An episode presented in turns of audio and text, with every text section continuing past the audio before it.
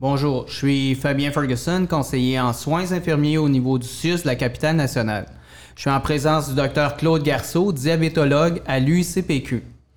Bonjour, docteur Garceau. J'aimerais savoir, euh, plusieurs études sont en cours présentement avec les inhibiteurs de la SGLT2. Quelles sont euh, vos prédictions vis-à-vis l'utilisation et la place que prendra cette classe? Ben, d'abord, en prévention primaire, on a d'excellentes données qui ont été publiées cette année avec l'étude Declare, qui utilisait la dapaglifloxine.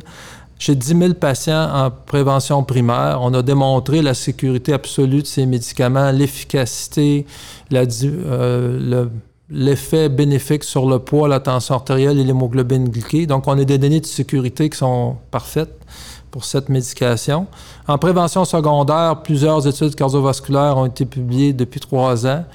Et maintenant, euh, je pense que en présence d'une hémoglobine glyquée élevée et d'un patient qui a une atteinte cardiovasculaire documentée, surtout en insuffisance cardiaque euh, congestive, on devrait utiliser des éliminateurs de la GLT2 euh, plutôt que n'importe quelle autre classe d'hypoglycémia dans le traitement, parce que ce sont des médicaments cardioprotecteurs.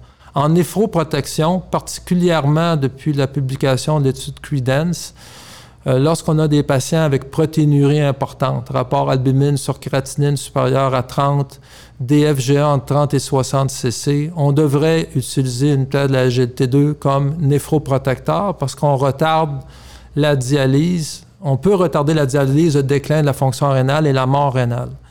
Et des, études sont en cours, seront publiées bientôt en insuffisance cardiaque systolique et diastolique chez les diabétiques en novembre avec la dapaglifloxin et euh, d'autres études aussi pour des patients qui ont une atteinte rénale et protéinurie d'origine non diabétique.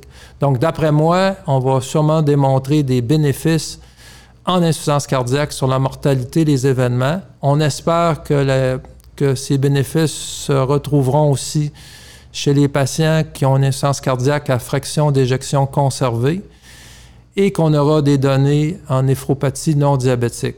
Alors, si on se projette, qu'on est optimiste, on va avoir des indications dans deux à trois ans en néphroprotection, en cardioprotection chez des diabétiques et non diabétiques.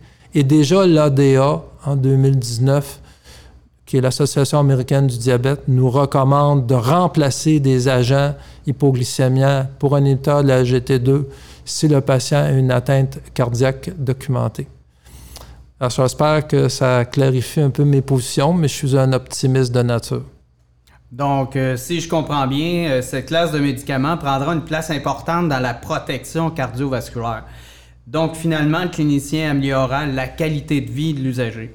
Merci de m'avoir éclairé sur l'utilisation et les précautions à prendre pour un usager prenant un inhibiteur de la SGLT, 2 Merci, Dr Garceau. Donc, euh, nous vous reviendrons bientôt avec une autre balado-diffusion.